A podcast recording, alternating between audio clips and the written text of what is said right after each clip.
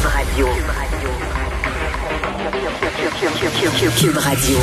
En direct à LCN. On retrouve Mario Dumont dans les studios de Cube Radio. Mario, avant de parler des différentes zones, là, parlons de Mario Dumont. Deux secondes pour le féliciter pour euh, ce trophée hier, pleinement mérité en affaires publiques. Bravo, Mario. Merci, Pierre. Alors, on va parler...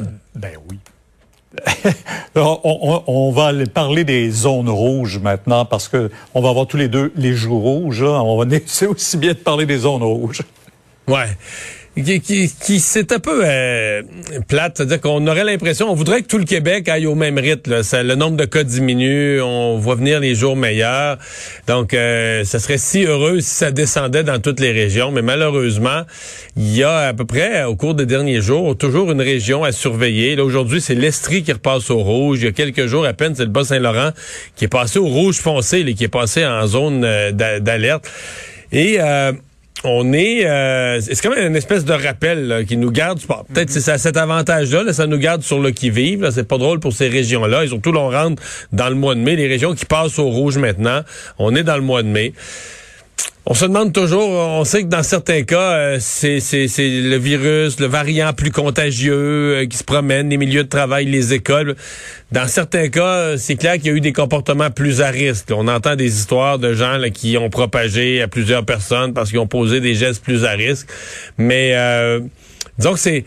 Parce que je me mets dans la peau de François Legault D'après moi, Pierre, son plan de déconfinement, il est prêt. Là. Son plan en trois, quatre étapes, un peu comme la Saskatchewan avec la vaccination. Il n'y a pas de date, cependant. Mais il n'y a pas de date. Mais en fait, il n'y a même pas de date pour le rendre public. Est-ce que tu rends ça public cette semaine, la semaine prochaine? On veut pas faire comme à Noël, là, créer des faux espoirs, puis après ça, ça marche pas. Ben, donc, euh, c'est donc on aurait le goût de voir que la, la baisse généralisée s'applique vraiment à toutes les régions. Croisons-nous les doigts qu'on puisse voir ça le plus vite possible.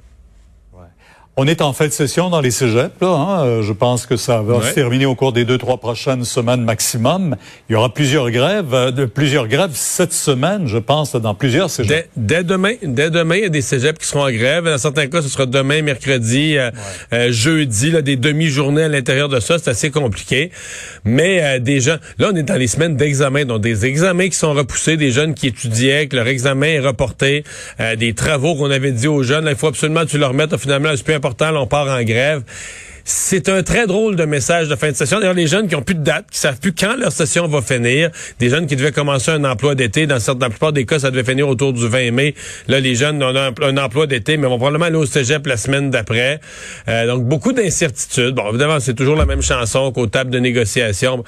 Euh, je sais pourtant, aux tables, il y a d'autres syndicats qui ont, qui ont négocié ou qui ont réglé. Mais euh, j'espère que les enseignants de cégep savent. Il y a peut-être, euh, disons, un appui ou un support du public pour les enseignants enseignants qui ont vécu la pandémie, etc.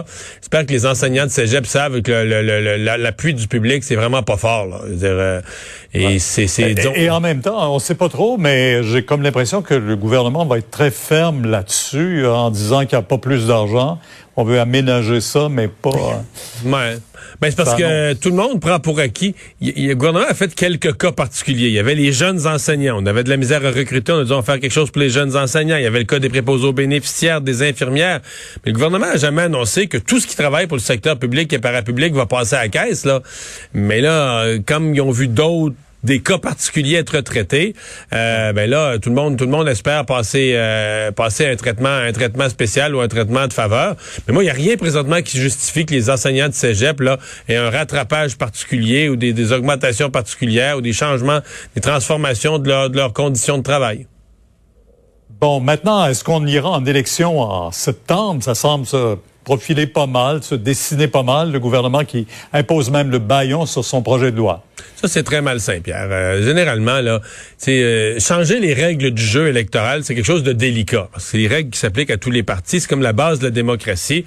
Et moi, j'ai siégé, je me souviens de Guy Chevrette, qui était ministre responsable de la réforme électorale. Des fois, ça brassait avec les autres partis. Mais il disait toujours, il faut essayer d'obtenir un consensus des partis. on veut pas adopter des règles électorales sous le baillon. Alors c'est ce qui est en train d'être fait à Ottawa. Donc déjà, ça c'est pas bon au niveau de la forme. Et je me demande aussi sur le fond, oui, on veut faciliter l'exercice du vote, mais on a vu un peu les Américains, là, le vote par la poste, pas assez bien. Tu la, la, la confiance dans le vote, euh, même si aux États-Unis il n'y a pas eu d'irrégularité, le fait que des gens ont le sentiment, le fait d'abord que le, soir des élections, là, si on n'a pas le résultat, c'est déjà pas une bonne affaire. Euh, euh, que ça traîne, qu'on attende des votes qui arrivent par la poste le lendemain. Donc, euh, à mon avis, un gros, gros, gros appel à la prudence pour Monsieur, Monsieur Trudeau. Les, règles électorales n'appartiennent pas au seul parti au pouvoir. Elles appartiennent aux électeurs et à l'ensemble des partis. On verra au cours des prochaines semaines. Merci. Au revoir. Alors Alex, ben dans les nouvelles des dernières minutes, euh, on a dit qu'on ouvrait la vaccination un, peu plus tard pour les gens de moins de 18 ans, mais euh, à Mauricie, il y a eu un cas particulier. Oui, un cas particulier qui est arrivé vendredi, un jeune de 14 ans de la Mauricie qui est devenu le premier ado du Québec à recevoir sa dose, sa première dose contre la COVID-19 de vaccin. Steven Bilodeau qui a reçu ça en raison de son TOC, un trouble obsessif compulsif, obsessionnel compulsif, puis une grande anxiété là, un jeune qui témoignait là, lui de porter trois masques quand il se rendait à l'école, pas aller à l'hôpital faire le suivi de ses rendez-vous, qui avait une peur bleue de la COVID, qui restait chez lui, passait des bouteilles de purée Donc, ça a été reconnu médicalement qu'il y avait une opportunité à le vacciner. Oui, il s'est fait refuser dans un premier centre de vaccination, ce qu'il raconte, mais finalement, vendredi, il a pu se faire vacciner, donc en Mauricie. Puis ça s'accompagne d'une autre nouvelle de dernière heure. Mario, là, ça vient d'être approuvé aujourd'hui euh, aux États-Unis. Pfizer-BioNTech, le vaccin approuvé pour les 12-15 ans par la Food and Drug Administration c'est tombé dans les dernières minutes.